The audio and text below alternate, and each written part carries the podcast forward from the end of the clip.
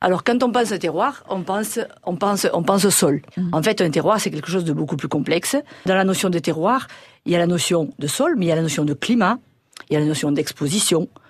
Et puis, il y a bien sûr les hommes qui y travaillent et qui vont produire des produits spécifiques sur un terroir donné. Les terroirs permettent d'élaborer des, vins, euh, des vins différents et apportent une spécificité aux, vins qui sont produits sur ce terroir. Donc je prenais des exemples sur la, partie vauclusienne.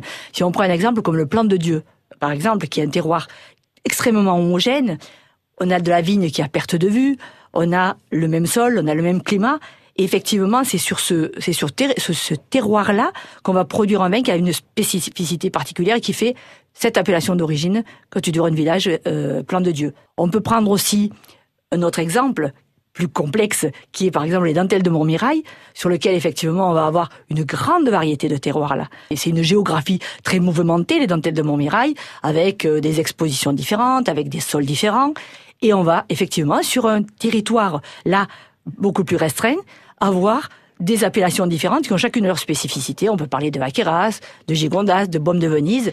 Chacun de ces vins va avoir une spécificité qui est vraiment liée à son terroir particulier. On a des sols qui sont calcaires. Le terroir est un élément fondamental dans la définition de l'appellation d'origine contrôlée. La définition même de l'appellation d'origine contrôlée, c'est vraiment la spécificité qu'un terroir donne à un vin. C'est ce qui fait la, panoplie, la variété, la grande diversité de nos appellations d'origine contrôlée.